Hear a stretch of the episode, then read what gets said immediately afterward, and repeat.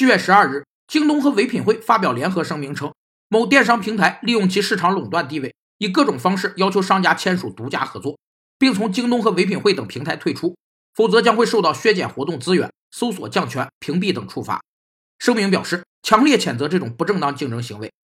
不正当竞争是指经营者违反法律规定，损害其他经营者的合法权益，扰乱社会经济秩序，违反市场秩序和规则及相应法律规范的竞争。